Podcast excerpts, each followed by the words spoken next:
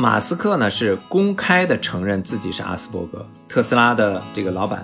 阿斯伯格呢，他就是语言正常、智商正常的自闭症患者。曾经有一个说法，阿斯伯格的人，他们只有一个职位适合他们，就是 CEO，因为他们不会听相反的意见。按道理，我们旁边站着一个人，又有一个电线杆子。我们正常人呢，肯定是要去看那个人，而不去看那个电线杆子，对不对？但是呢，对于自闭症的人说呢，这个人啊，跟那个电线杆子级别是一样的。可能你是一个会说话的电线杆子，那个是一个不会说话的电线杆子，就是这个差别而已。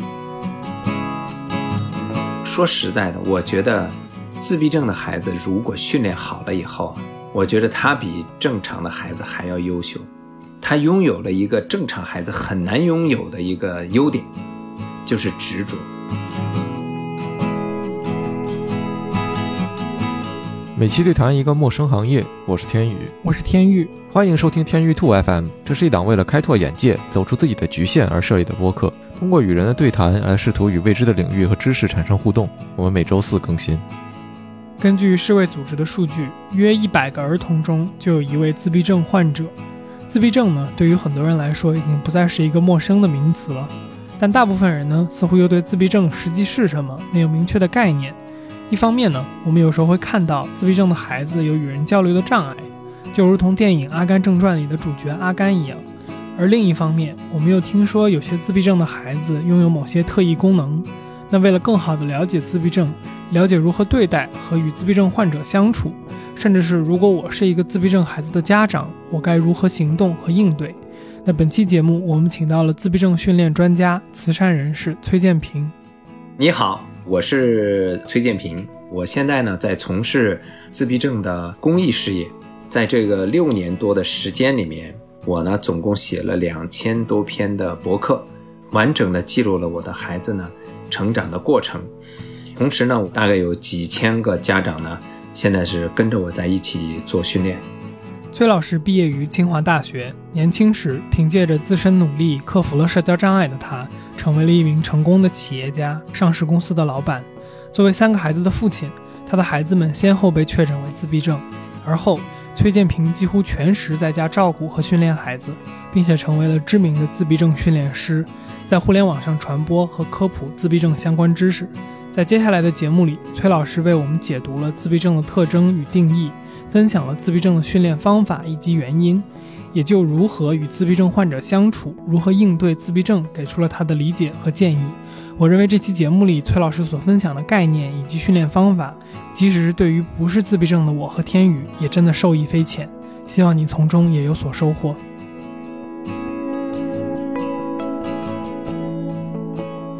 那崔老师，我觉得我们开篇第一个问题还是一个，就是说比较基础的问题吧。就，呃，您如何判断说一个孩子他是不是自闭症呢？就是说，自闭症这个定义，我们知道，呃，现现在的这个学界还有这个医学的研究也都还在不断的去讨论它的定义是什么。包括这个之前前几年出的这个 DSM 五，会对这个之前我们认知的自闭症做一个扩张的这么一个定义。所以说。呃，很难说明确说自闭症究竟是一个什么东西，但我们一般把什么样的人称作自闭症呢？呃，现在这样，就是自闭症呢，经过这几十年的发展，那么现在已经发展到每一百个人里面就会有两个人，两个孩子确诊自闭症，这个比例呢是一直在提高。嗯，那么这个比例为什么会就是越来越高呢？那是不是这个发病的就是越来越多了，还是还是怎么样呢？这个呢，其实都是大家一直都在关注的一个问题。嗯，你想这个比例啊，就是相当于百分之二，对不对？这个比例是相当高了。那么在历史早期呢，都是那种非常严重的、极其明显的那个孩子才有可能被确诊。但是现在呢，其实呢，就是最主要的是诊断的标准的变化啊，使得呢比例呢就是越来越上升。这其实是一个比较主要的原因。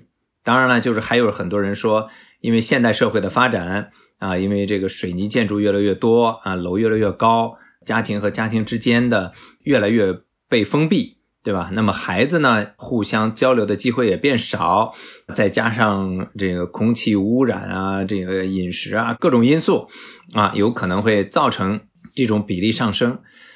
那么现在的前沿研究呢，现在确定呢，比如说和自闭症相关的基因，至少也是在几百个，嗯，就至少已经几百个。那么这个数量是非常之高的。那么就是它不像你比如说唐氏婴儿，对吧？它它就是一个基因，对吧？那个基因只要一筛查掉，它就不会再有这个疾病出现了。但是呢，自闭症它不一样，它是有几百个这样的基因，那以前更多，那上千条。那么现在不断的筛掉、筛掉、筛掉，现在也有几百条。这样的话呢，这就是非常复杂了。所以呢，这个美国的自闭症协会的主席呢，曾经说过一句话，他说呢，自闭症可以说是目前人类遇到的最复杂的病症，因为它牵扯的基因太多了，现在排除都排除不掉。那么这个对于自闭症到底是一个什么？它到底是一个什么样的症状呢？那么在美国呢？他们出的这个诊断标准 DSM 五里面呢，对自闭症呢的确诊呢，提出了三个自闭症的核心症状。嗯那么一个呢就是社交障碍，一个呢是兴趣狭窄，还有一个呢是刻板行为。那么在最近这段时间呢，美国呢又对这个 DSM 五呢刚刚做了一次修改，哎，现在呢叫 DSM 五杠 TR。哦，那么这个呢，它只是做了很简单的几个词的变化。那么这几个词的变化呢，就是他在说呢，自闭症的核心症状里面不是有个社交障碍？嗯那么社交障碍里面呢，呃，又分成了三个方面。那么呢，他就要求呢，在你分成的这个方面里面，必须是这三条都满足，才能被确诊为自闭症，他就更严格了。但是呢，这个标准已经十多年呢就没有大的变化。每一次诊断标准的变化都是要很长时间才可以变，所以自闭症呢，它并不是一个可以啊、随时产生突破呀什么这个，其实是非常非常困难。嗯，那么这这个大家对自闭症的这种理解呢，其实呢就是已经呢通过各种这个影视作品啊，就已经展现了这种。那么比较有名的呢，就你比如说《雨人》嗯啊，《雨人》这个电影。那么《雨人》这个电影呢，其中就讲到了这个雨人呢，就是他这个哥哥啊、呃就是嗯不善于跟人打交道，那么就像一个傻子一样，惹是生非啊，就是这个反正就是很不好去控制。但是呢，他这个弟弟呢，就是很偶然的呢，在赌场呢发现呢，他这个哥哥呢，就是是有特殊才能的，替他赚到钱，可以赌赢钱，而且呢，像那一盒火柴啪掉地下了，他看了一眼，他就知道总共有多少根火柴啊，等等，就是说他有一些很很多非常奇特的能力，哎，就像特异功能一样。那么这是比较早的一个哎对羽人形象的一个描述。那么就是说，这个电影呢，其实是它是有道理的。为什么自闭症的孩子呢，容易有一些特殊的能力，对吧？为什么他们会有一些特殊的能力？他因为他非常刻板的做一件事情，他不断的做，不断的做一件事情呢，直到这件事情已经变成他的这一个条件反射。你比如说弹钢琴，他就天天弹，天天弹，天天弹，他就是已经变成一种刻板，所以他他那个钢琴可以弹的就是非常的好。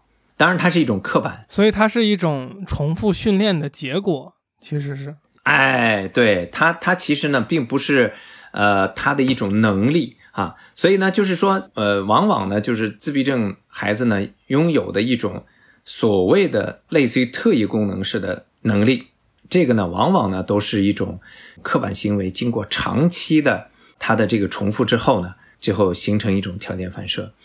啊，所以呢，这个呢，就是说，我觉得呢，他其实呢，不能说是他是一种天才呀、什么之类，这个其实跟那个啊没有什么太大关系。刚才我只是解释一下啊所谓的特异功能。明白。那我这样回到刚才那个雨人，对吧？那雨人呢，它也是一种刻板。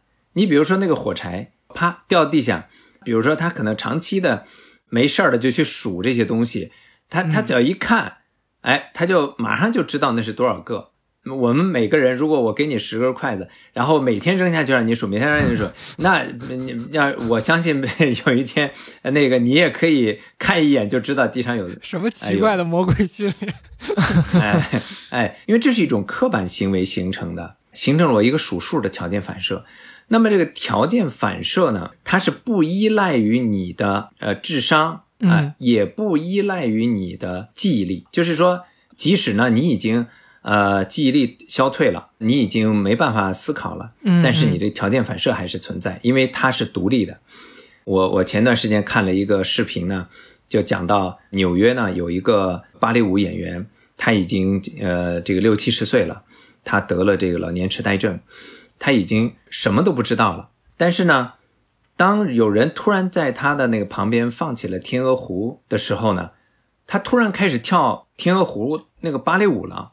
哦，大家都很吃惊，说你不是已经呃什么又不记得了，怎么还记得这些《天鹅湖》呢？这呃舞蹈呢？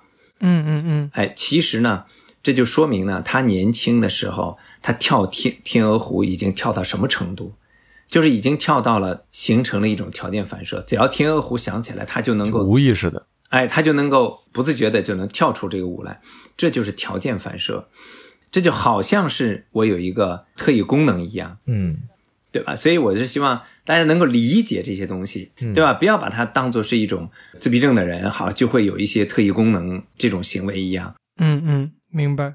崔老师，我想问一下，就是刚才您说到自闭症，比如说有这么三个主要的判断原则嘛？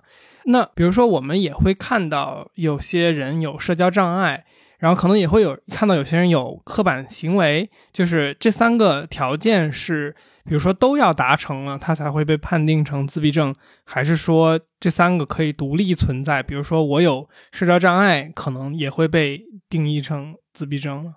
它是这样的，这三个不是要同时成立的，但是有一个是必须在的，那就是社交障碍。啊，就是如果呢你没有社交障碍，你只是有刻板行为，通常是不会把你诊断成自闭症的，因为这个是呃自闭症呢现在又被啊、呃叫为是自闭症谱系，嗯啊，自闭症谱系。那么谱系的意思呢，就是什么呢？就是在自闭症的核心障碍之下，又有很多的症状，比如说他的语言不好，呃，他呢呃有多动症啊，比如说他的味觉敏感，比如说他皮肤敏感啊，比如说什么，就是他有很多啊其他的呃这种问题，但是呢，在这个核心症状之下，还有其他的症状。但是呢，他们都叫自闭症，嗯嗯因为只要有核心核心症状以后，你不管再有什么东西，反正都还是自闭症。但是呢，这样呢，就是他就把这个自闭症呢，就相当于一个谱一样，就是不要让大家呢，就是说呃，把自闭症呢，就是说的太狭窄。但是不管怎么说，社交障碍都是最重要的部分。就是自闭症孩子和正常人的区别就在于他有没有社交的障碍。嗯嗯那么聪明的，你语言也很好，哎，各方面，但是呢，并不是说明你就没有自闭症。你比如说，就是现在的这个比较有名的马斯克，哦对吧？这个特斯拉的这个老板，那么马斯克呢是公开的承认自己是阿斯伯格。就也是自闭症的一种。哎，阿斯伯格呢是是以前呢对自闭症呢以前呢单独叫的一个名称，它就是语言正常、智商正常的自闭症患者，就是阿斯伯格。明白。阿斯伯格的人呢，通常呢就是说话也没问题，智商也很好，但是他有社交障碍。嗯嗯。那么就是这个马斯克呢，在我们看来呢，确实也是一个很典型的阿斯伯格，或者也是一个自闭症患者。就是他是非常的这个说话很冲、很直接。那么他处事的风格呢，也是这样。比如说在他的公司，你不能说 no。我说了一个这件事情能怎么做，如果有人说 no，你立刻开掉。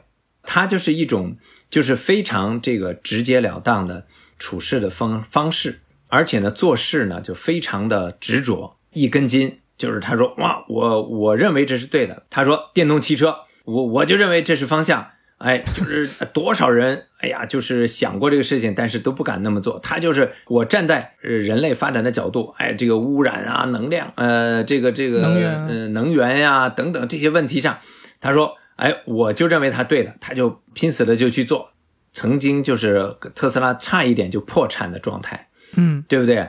哎，就是公司几次都要卖掉，但是呢挺过来，现在成为这个世界首富，嗯嗯非常聪明的，又语言又非常好的阿斯伯格人，就是这个自闭症人呢，往往他们会有一些非常优秀的表现，嗯嗯会成为非常杰出的人。所以也就是说，自闭症的生存的好与坏，很大程度上就是说，在没有什么外界特殊干预的情况下，还是他的智商本身占了一个非常重要的因素，可以这么理解吗？可以这么理解，因为他呢，实际上就沾了他的智商高的一个这样的一个好处，就是因为他确实非常聪明，他尽管社交能力确实比较弱，他跟各方面打交道的能力确实比较弱，但是因为他足够聪明，足够碾压别人的智商，所以他能够很好的生存。但是呢，翻过来呢，如果没有他那么聪明，对不对？嗯哎，如果也这么冲，那完了。那你你只有被开掉的份儿了，嗯对不对？那你你你就被会被马斯克开掉的。你先不管别的，马斯克也尽管他是这个阿斯伯格患者，但是你如果也是个阿斯伯格患者，你不听他的，你也会被开掉。嗯就是曾经有一个说法，阿斯伯格的人，他们只有一个职位适合他们，嗯哎，就是 CEO，因为他们不会听相反的意见，他们一意孤行。那如果他足够聪明，坚持就成功了；如果他不够不足够聪明呢，那失败了就会被赶走。所以呢，在目前台面上又承认自己是自闭症患者的，哎，又比较有名的就是马斯克。但是呢，同样被大家认为是的呢，其实还有乔布斯。但是他没同他没承认 是吗？哎，他没有承认过，但是呢，大家同样认为呢，他也是一个阿斯伯格。就是在您的角度，您也这么觉得？就是他的特征是？，对这个呢，就是我前一段时间啊看了一篇文章，就坚信了我的这个观点。这篇文章是呃美国的一个非常有名的呃这个电视台呢采访苹果的呃联合创始人和乔布斯同时创立苹果的。我我我现在有点因为名字、那个有点胖的人吗？哎对对对有点胖的，嗯呃嗯，我也知道那个也叫名字呢和那个乔布斯是叫史蒂夫啊、好像是呃，Steven Wozniak。哎，对，那么他就说呢，大家都认为乔布斯啊、有非常强的沟通能力，为什么呢？因为每次苹果的发布会都是乔布斯在上面来发布，嗯乔布斯的演讲的技巧，对吧？和大众沟通的技巧，大家都觉得非常棒。但是呢，这个他的联合创始人呢，这篇采访里面他就说了，他说其实那是表面的现象。他说每一次发布会，那么乔布斯在发布会之前，全部都要请人给他专门的来讲怎么来讲。嗯所以那个不是他的一个天然的能力，而是他呢呃一种训练哎得来的。所以这一点呢，更加让我确信了，对吧？他他其实不不是有那么强的这种沟通能力的，实际上，但是呢，乔布斯呢确实有一个特别重要的品质呢，就是他的这个追求完美的那种十全十美的那那么一根筋。明白。呃好，崔老师，我们刚才呃听您讲，就比如说 Elon Musk、乔布斯这个例子嘛，然后还有之前我们讲到的一些呃各种各样类型的自闭症的这些患者，有高智商、低智商的。呃，因为您是一个非常有经验的这么一个现在自闭症训练师的这么一个身份，所以从您的角度看，就是说刚才我们举的这些例子，是他们都需要训练呢，还是说有一类特定的人才需要训练？呃，这个话题呢还是很有意思。那么你比如说这个呃马斯克或者乔布斯就不需要训练吗？其实不是的，他们都走过很多弯路，每一次的弯路就是因为他们足够聪明，他们会总结，找到问题，然后他们会自我修正，嗯对吧？你说乔布斯曾经被赶出苹果，对吧？然后最后他又回到苹果，那么他当时为什么被赶出苹果？其实原因也很简单，因为他对产品太苛刻了。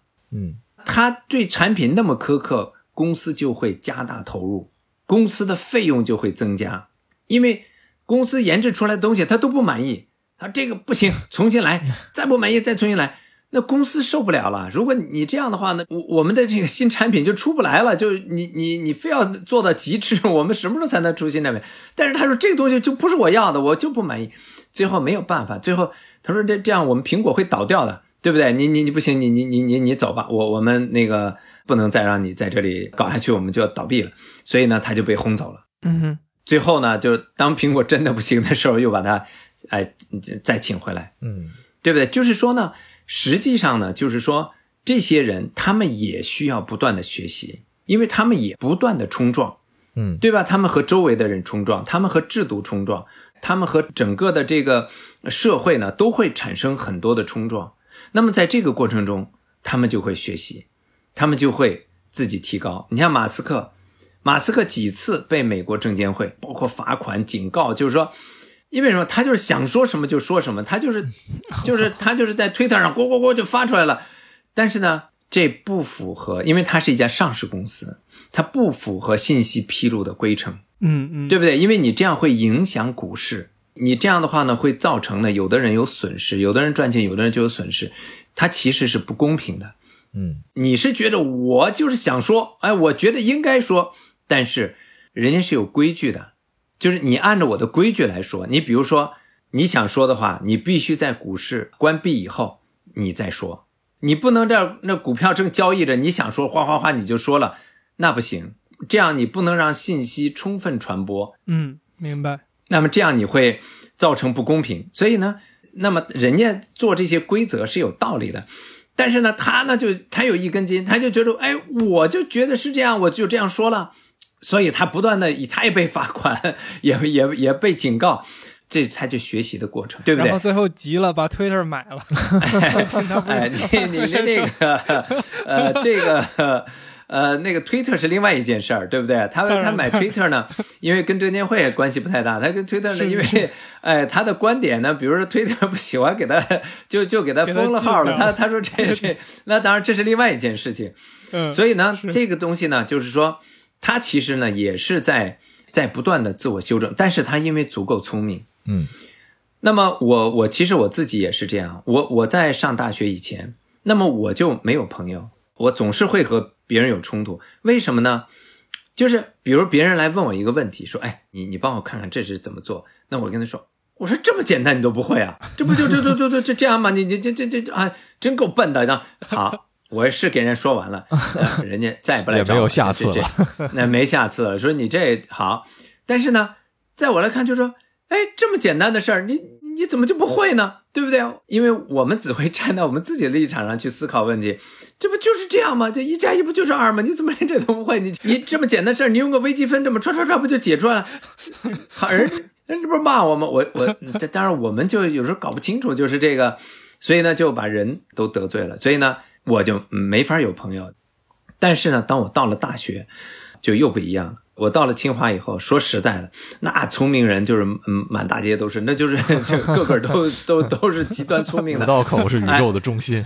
哎，所以你你你到那儿了，好，你情况又不一样，所以呢，那个时候呢，你你就会受到很多挫折，你就会觉得哟，哎，这个别人那么认为，居然还高我一等，对不对？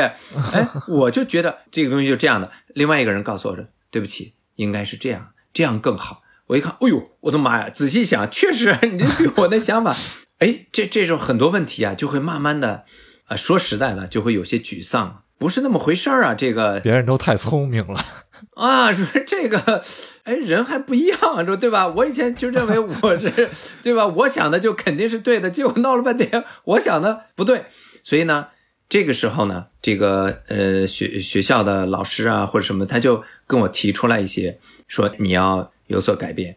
那时候呢，我就去读这个哲学，我就很困惑，我说这人到底是个什么东西，对不对？就是我要重新认识一下这个人。啊，读的这个昏天黑地，那读读读读读自己都读晕了，你知道吗？读到最后，突然有一天，哎呀，一下子就是灵光一闪，啊，就觉得自己大脑里面好像就发生了一个核爆炸一样。我那时候就就认为，就瞬间我就认为，哎呦，核聚变发生了，就我自己都说我自己核聚变发生。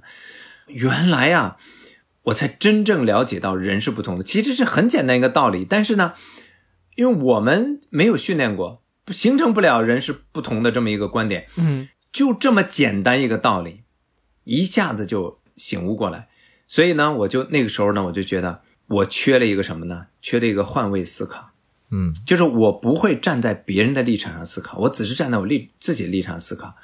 所以呢，从那个时候开始，我说话呀、思维啊开始发生变化。当我要是跟别人说话之前，我先想一下，如果我是他会怎么样？嗯曾经有一段时间我不会说话了，但是度过了那段时间以后，我觉得啊，我的这个人生呢就发生了巨大的变化。我觉得我跟人相处的能力大大的提高了。我不是说我没问题了啊，我只是说我这个能力提高了，嗯，就是我的我具有了一定的社交能力了，我才有了后面的进一步的发展。所以我是觉得呢，就是你刚才问到的那个问题，什么人需要训练？其实什么人都需要训练，只要你是有社交障碍的人，都应该得到训练。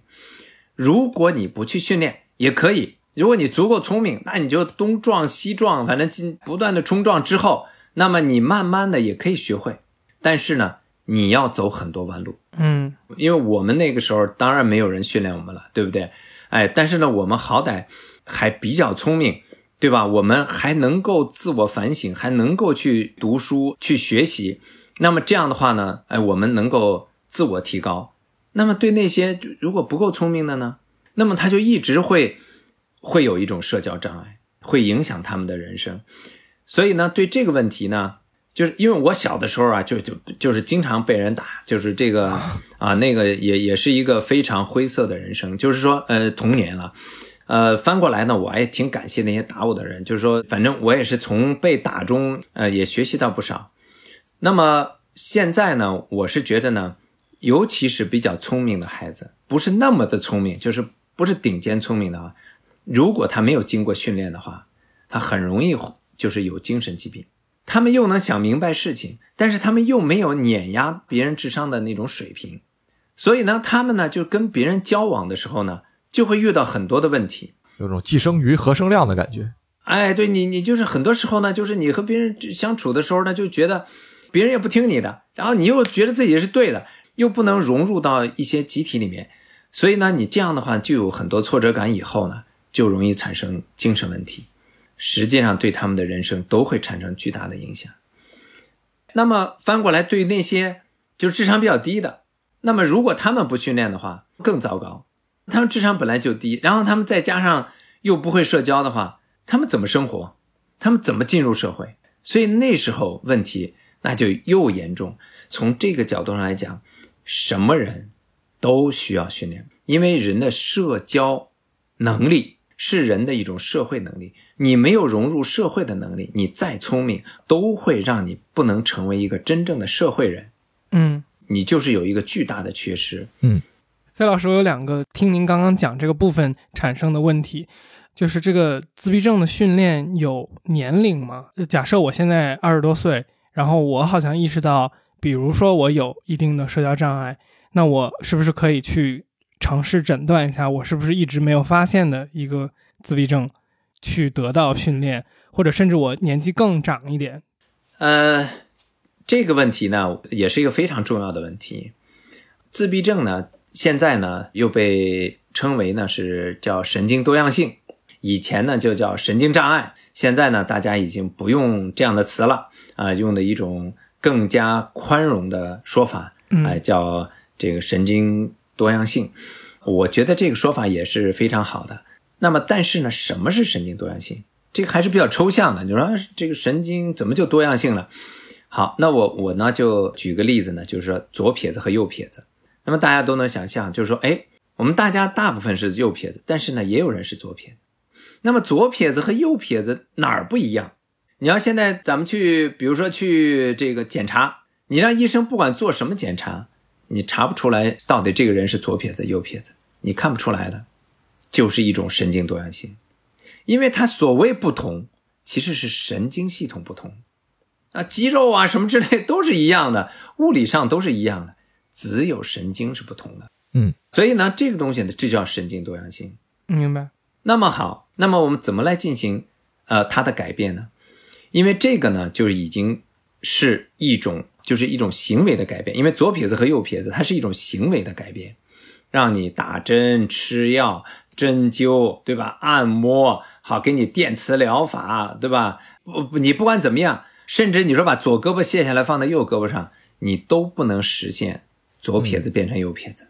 为什么？因为它是个神经系统变化，它不是一个肌肉的物理的的这个东西的这个变化。所以呢，你要想改变，它是要改变它的神经系统，它是跟大脑连接起来的，你没办法的。可能你要是真想把一个左撇子、右撇子，可能要把脑袋换一下，可能把 右撇子脑袋换到左撇，那么才有可能变。那这个是，当然我是随便举个例子啊，不一定恰当。这个啊，就是，但是呢，我们其实都知道怎么才能把左撇子变成右撇子。如果你不让他用左手，然后你就必须每天都跟我用呃，用右手，用到了一定的时候的时候呢？那么他就会变成这个右撇子。我小的时候就是这么被训练的。哎，如如果说咱这样每天上一节从左撇子变成右撇子的课，哎，准备让你上二十年，你觉得他能从左撇子变成右撇子吗？应该是可以的吧？不行啊！哦，不行，因为你除了那一小时的课，对吧？剩下的你全部都在用左手。嗯嗯。只是那堂课里面你用右手，但是你课之外全是用左手，你怎么可能变成？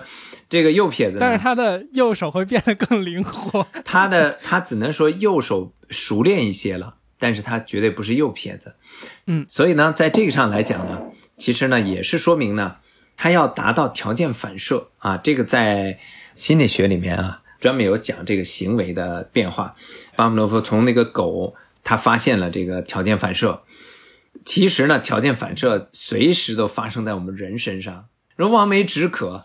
哎，这不就是条件反射吗？嗯嗯啊，对不对啊？所以崔老师，您想讲的就是，呃，训练是可以解决问题的，但是越早越好。对，呃，从这一点上来讲的话呢，就是你想对行为做改变，通过神经系统的啊这种行为做改变的话，你就会发现，如果我想把一个左撇子变成右撇子，我在两岁的时候我发现他是左撇子，我就开始调整他，你觉得是不是很容易啊？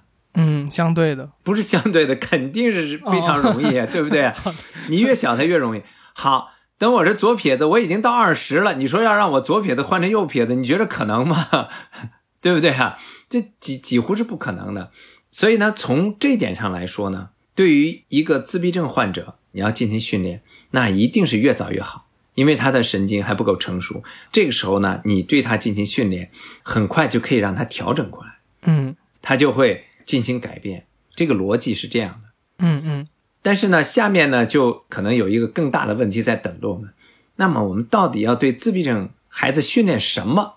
是，到底自闭症的神经神经多样性到底是一个什么东西呢？嗯，我们人呢出生以后啊，因为人是一种社会型的群居的高级动物，那么它表现在人和人之间的联系到底是怎么产生的？对吧？我们就人和人之间，我我们在出生的时候，我们都拥有了一些什么能力，就让我们都连接在一起了呢？对不对？好，我们这个人和人之间最基础的交流工具是什么呢？就是目光，对不对？人和人先见了面，眼睛一对视，就已经交流了很多的信息在里面。如果呢，这个人冲着你走过来，他是目光斜视，他在看别的地方。你是没办法跟他去交流的，对不对？或者我们平时好，我跟你说话，我脸扭到一边这是一个要和你要进行交往的人吗？你肯定就会呃产生很多其他的想法。所以呢，目光这个眼睛就是是我们人和人交流的最基础的一个能力，呃，最基础的一个工具。那么当我们出生以后，我们立刻就有了目光。他在找找眼睛，还有哪儿有眼睛啊？他在看，这是什么？这是我们基因决定的。嗯，这就是我们基因决定的。我们基因里面就有，哎，就好像这老鼠怕猫，它不是说出来以后，好，我好多老鼠被猫吃了，我才哦告诉大家，哎，小心小心啊，说这个这个要躲猫。它其实不是，它是那个骨子里面就它在那个基因里面就有了，说你你见着猫要躲啊，就是它这才行，对吧？哪能说好我我上来我一看见猫，我先到猫那儿先跟 先看你是不是要吃我，对不对？这是所以呢，我们这个目光的这个能力是我们天然的，是我们基因里面带的，但是呢，我们自闭症呢，当我们出生的时候呢，我们没有这个东西了，我们的基因发生了变化，就是我们不找目光，那么这时候呢，就会影响他的这个社会能力了。所以呢，我们现在最新的呃一些研究成果呢，是用 AI 技术来鉴别这个孩子有没有自闭症。哦，目前呢看到的一些研究成果呢，大概孩子在三个月左右就能够通过 AI 能够确诊这个孩子有没有自闭症，其实就是通过他的目光。它的准确率怎么样呢？目前我还没有看到那么详细的报告，因为这个东西你要知道都是有时间线的。你比如说三个月的时候，他他觉得他有，他必须要长到多少岁以后，我才能确定他是不是真的有，对不对？所以呢，这些数据进一步再出来的话，可能要再延长一段时间。嗯，等于它是一个提前的预防和提醒措施。哎，对，这就是呃一个方面。但是为什么他不去看人，对吧？刚才说了，他基因可能变化，那他到底是什么基因发生了变化引起他这个原因呢？那么大家就觉得呢，就是说有可能是牵扯到他跟人相处的那一部分基因的变化。嗯比如说呢，按道理我们旁边站着一个人，又有一个电线杆子，我们正常人呢肯定是要去看那个人，而不去看那个电线杆子，对不对？但是呢，对于自闭症的人说呢，这个人啊跟那个电线杆的级别是一样的，哦，对不对？可能你是一个会说话的电线杆子，那个是一个不会说话的电线杆子，就是这个差别而已。嗯或者呢，就是说你是一个会说话的工具，我想求你帮个忙。我呢就觉得你是一个工具，过去你你帮我一下，然后 OK 结束了，你这个工具已经使用完了，对不对？和旁边的钳子钳子剪的没没什么区别，我就用完了，你你就你就结束了。可以放那儿了。对，这就说明呢，他对人的这个认识发生了问题，目光啊和对人的关注啊，对人呐、整个这个体系发生了变化，嗯对吧？所以呢，这个呢造成了自闭症。现在呢，对这一点的认识呢，大家就越来越清楚了，因为自闭症的人就是不关注人嘛，他只关注自己，他并不关注周围的人，所以这样的话呢，好吧，那我们就缺什么咱就练什么。哎，你这个没这个能力，咱们把这个能力给他找回来嘛。所以呢，在这点上呢，我呢就提出来呢，把这个社交就比作一座大厦。嗯那么这个社交大厦的地基，我就把它分成两个，一个呢叫目光交流，那么第二个呢叫听从指令，就是你要是根本不关注别人，你哪里会存存在听从指令的问题？嗯，那么要对他们训练呢，就是一个就是他们缺什么叫练什么，比如他们缺目光，他不去看别人，和别人说话的时候，他脸朝了一边儿，他不会去寻求这个目光的对视。那么不去寻目光的对视呢，这个呢就正好呢，就像那个左撇子要变成右撇子一样，它其实也是一种行为的变化，也就是神经和眼睛的控制，因为控制眼睛也是肌肉，那么就是神经控制肌肉，那么产生的这样的一个行为，这个行为就是要进行大量的训练，就是你跟别人说话，你要去交流，对吧？你都要看着别人。不断的练你目光和别人进行对视，别人和对视，那么练到什么时候呢？练到你看别人的眼睛已经变成一种条件反射了，就像你左撇子变成右撇子，你已经达到条件反射了。所以，当你和另外一个人说话的时候，当你要去跟别人交流，或者想询问，或者是别人来问你，你就会自然的去看别人的眼睛，就这也变成一种条件反射了。就是你不是缺这个吗？你缺这个呢，我就把你练成这个。当然了，有的人说，那我就是我到时候想着点儿，比如要跟别人说话的时候，我就想着要去看别人眼睛。这个说实在的，这个就是没有达到条件反射，这个就不自然。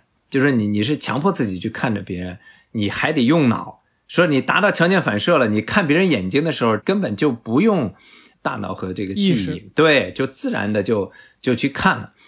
所以呢，这个呢就是非常重要的一个基础。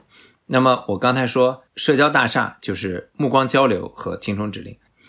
那么听从指令呢，就是你想，我就以我为中心，对吧？我不听你的，我都不关注你，那我我怎么去呃和人进行交流呢？对不对？所以呢，我们就要去训练你听从指令，通过听从指令训练，让你能够关注别人的话，能够关注别人在做什么，嗯能够进行跟随，能够进行模仿，因为这些都属于听指令的范畴。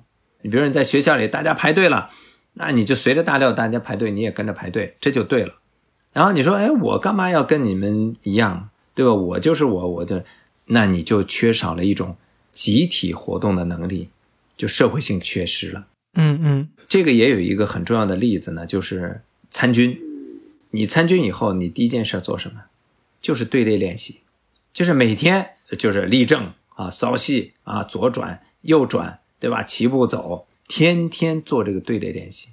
咱们打仗去哪有排着队好立正稍息去 冲战场的，对不对啊？嗯哎，是但是呢，为什么要每天做这个队列练习？这就是听从指令训练。当然了，在部队里面，听从指令训练是强迫性的。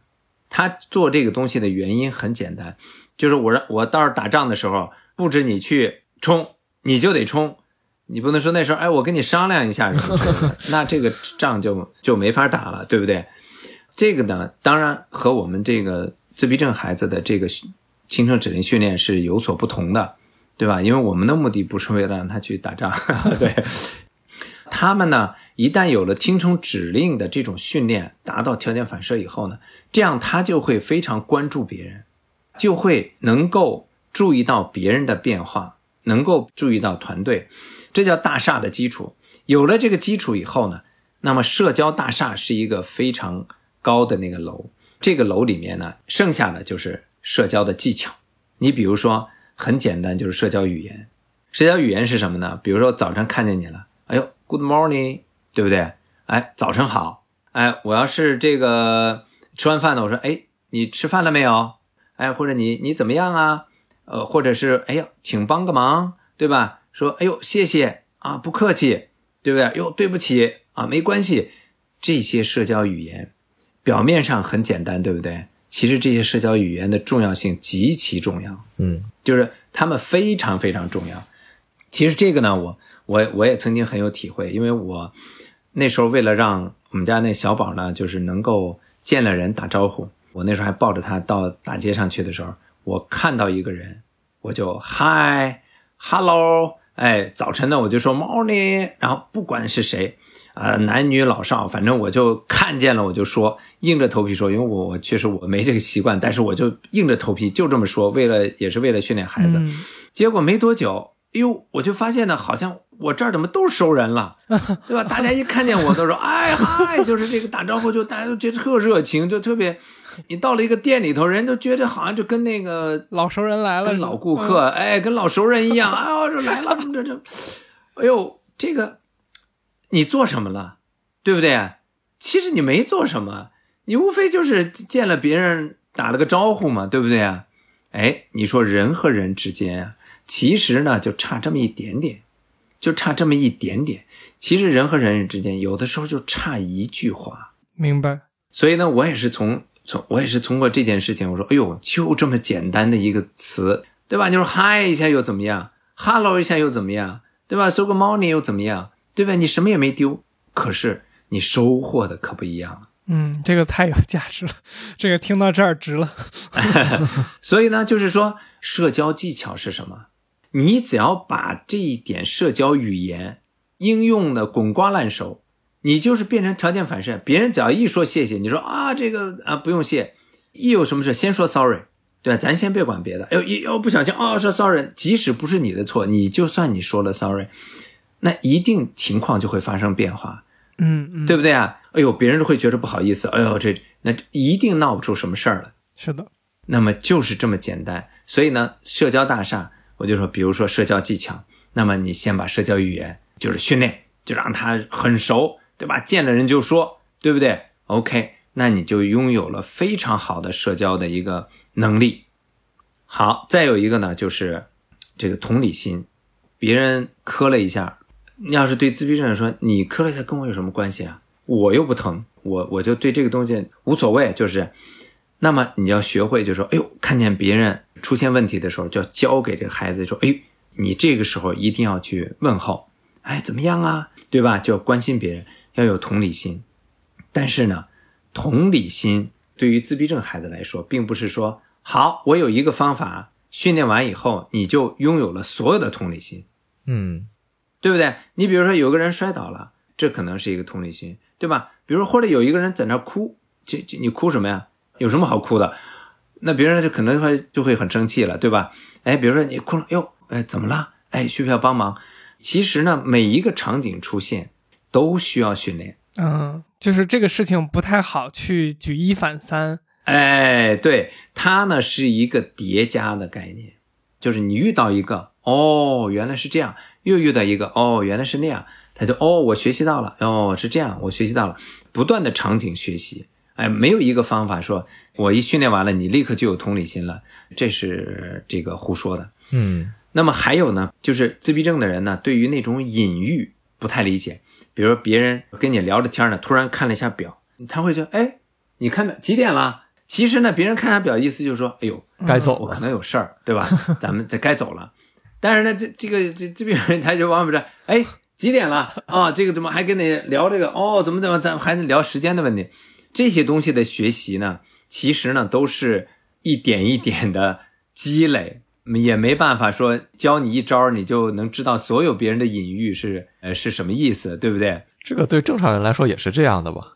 对我刚我刚才也想说，我说感觉是不是我们作为普通人也应该上上课？就刚才那个，比如打招呼的重要性，我觉得这种东西人人都应该学习一下。啊、当然了，这个你要是去读那些社交的书的话，其实社交书里面它也会讲这些问题。但是我就是说，这个社交大厦对于一个自闭症的人来说呢，它其实呢就是要一层一层的盖。嗯就像我刚才说，我呢是读了哲学以后才发现这个换位思考。那么这个换位思考呢，就是这个楼里面的一层，这个技巧会越来越高，越来越高，就是你的能力会越来越强。可能你永远没法达到正常人的水平，但是你可以去接近他的能力。嗯，明白。那我接下来想问一个，就是关于训练或者是对自闭症的一个应对问题这个部分。假设我现在是一个家长，然后呢，我意识到可能我的孩子有一点点不同，可能我怀疑他有自闭症的这么一个倾向。那这个时候，我应该采取一个什么样的措施去做应对呢？比如，我应该去接受检查，然后再去带孩子进行训练。就是你能不能讲一下，比如我遇到了这样的一个情况，我的应对的流程和措施应该是什么？通常呢，就是说，当你发现这个孩子呢，比如说不看人，就是很自我，这个就要警惕了，嗯因为这个是最容易看到的。哎，这个怎么他怎么老不看我啊？因为有的时候呢，家长会被迷惑，比如说比较聪明的孩子，他有语言啊，他会能说会道，他什么的，对不对？但是呢，你你就会发现他目光有点不太对，嗯，对吧？所以这时候就要警惕，对吧？嗯那么对那些就是本身相对比较他的这个智力比较弱一点的，这时候呢，这孩子会表现更明显。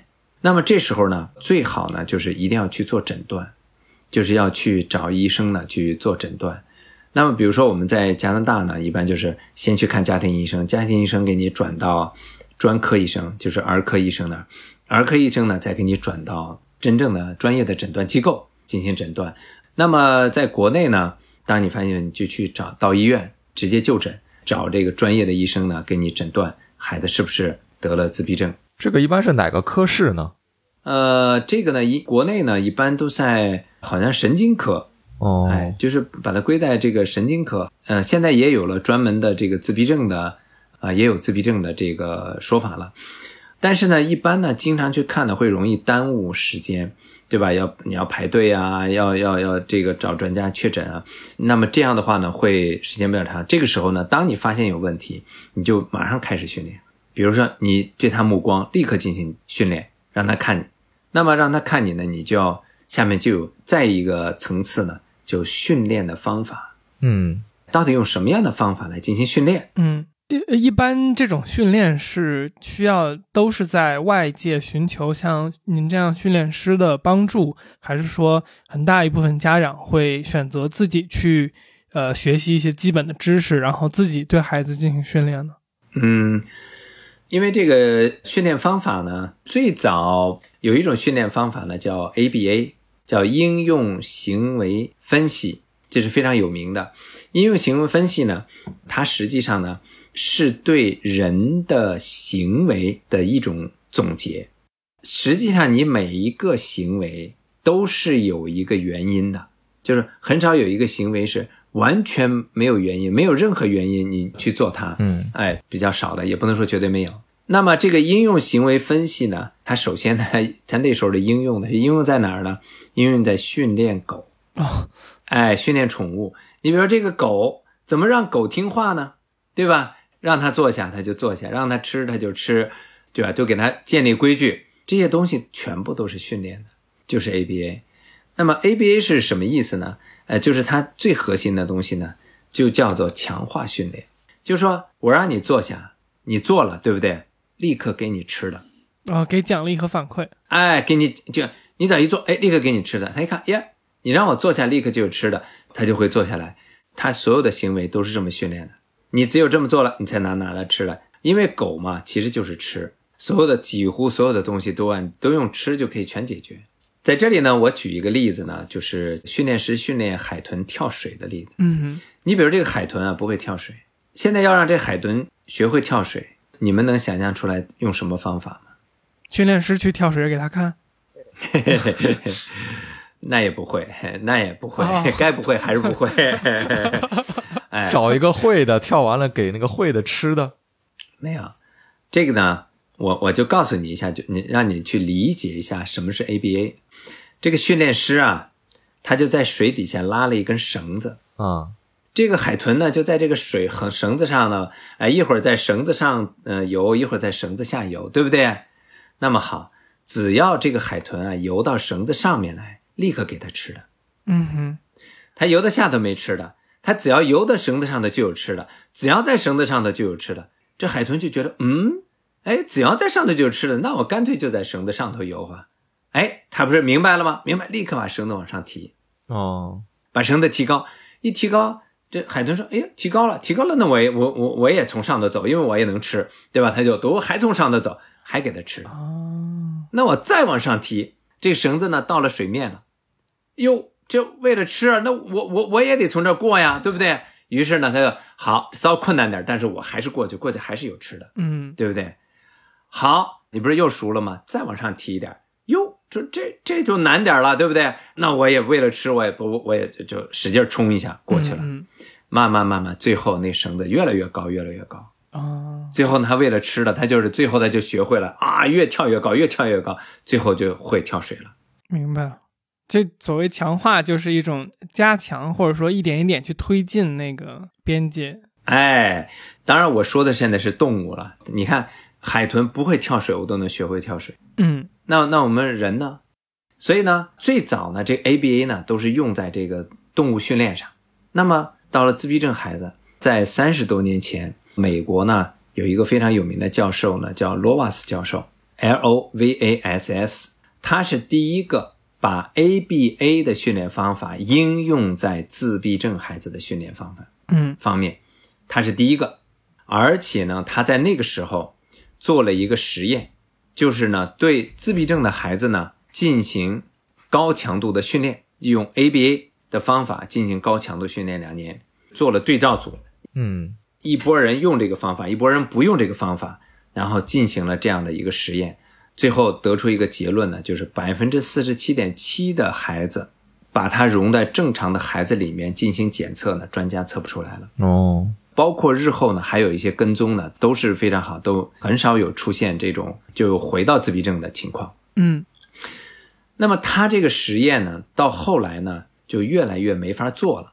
因为呢，当他这个训练有效了以后啊，你就不能说我再找一波两年了，这波孩子不训，这波孩子训，这有道德问题了，你知道吧？明白伦理问题了。嗯，就是等于有一波孩子被放弃了。哎，放弃你们了，然后就训练这一波，这个以后就不能再做了。这个东西呢，就慢慢的变成绝本了，你知道吧？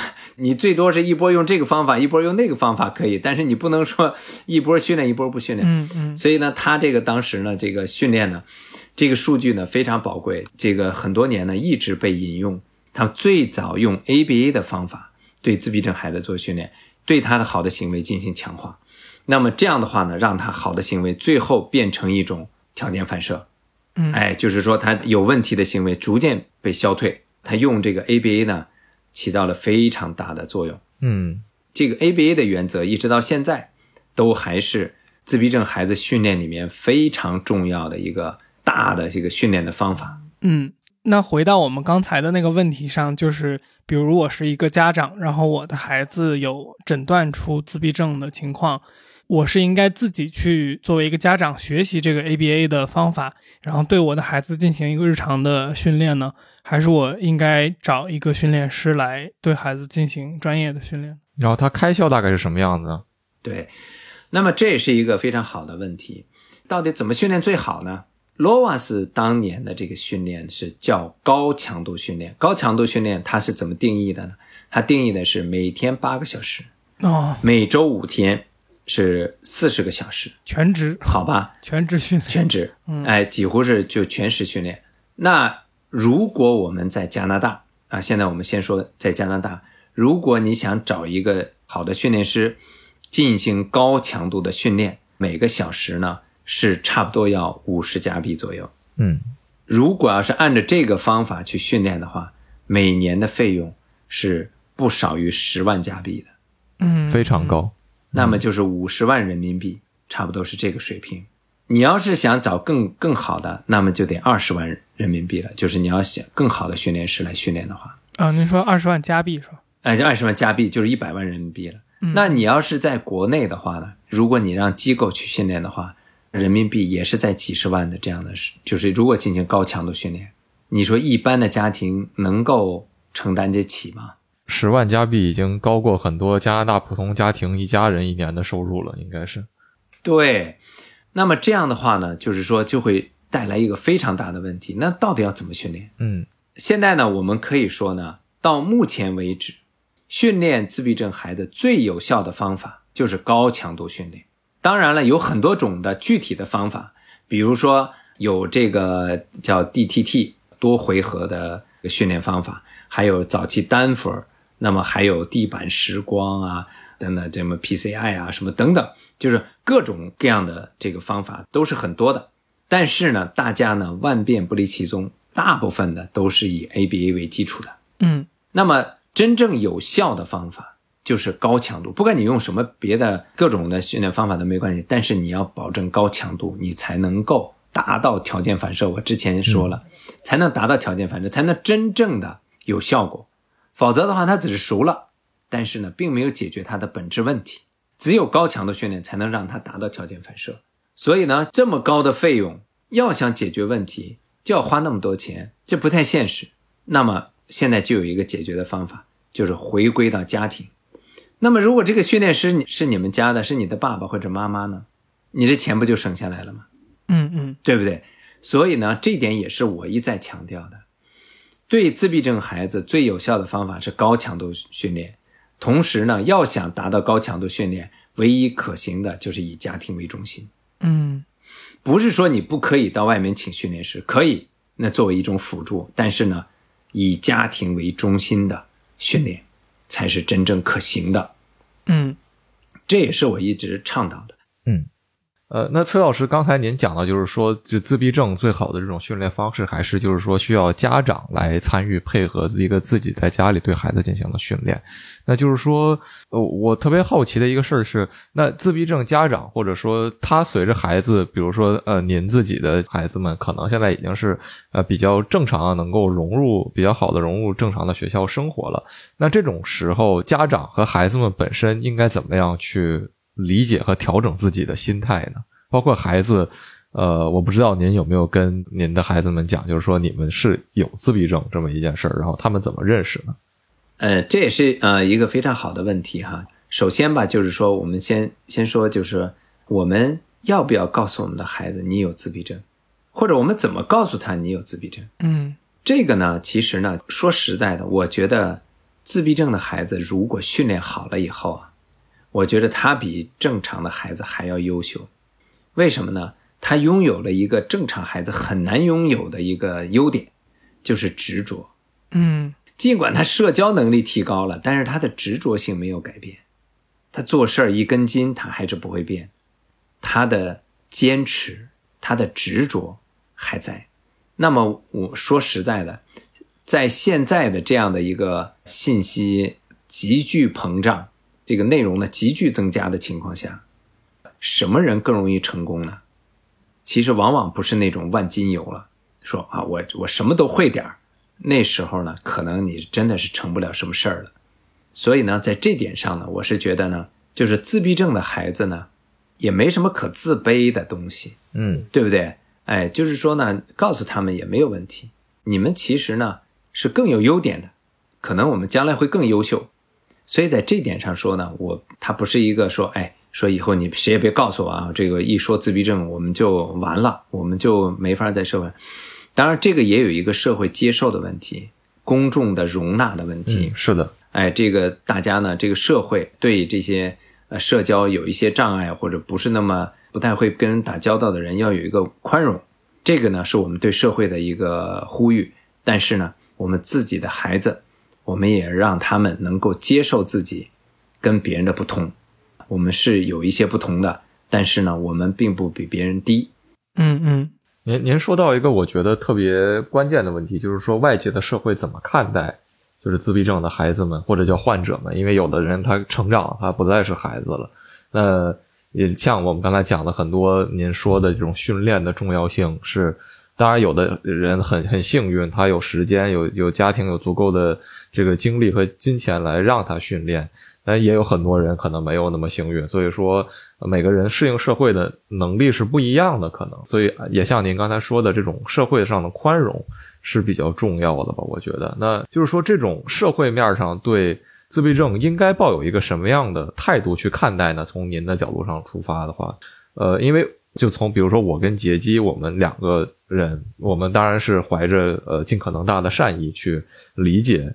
呃，自闭症的这样的一个话题，但是因为我们毕竟没有那么多的知识储备，人的善意可能也会产生偏见或者说错误，这也是存在的。那就是说，该怎么样去面对这个问题呢？这个吧，就是说呢，在我们现实生活中啊，这个其实出现的情况也是挺多的。你比如说，我我我带着小宝呢到一个商店里面去，结果呢，小宝抓手啪就把人家的一个东西拿起来就扔在地上了。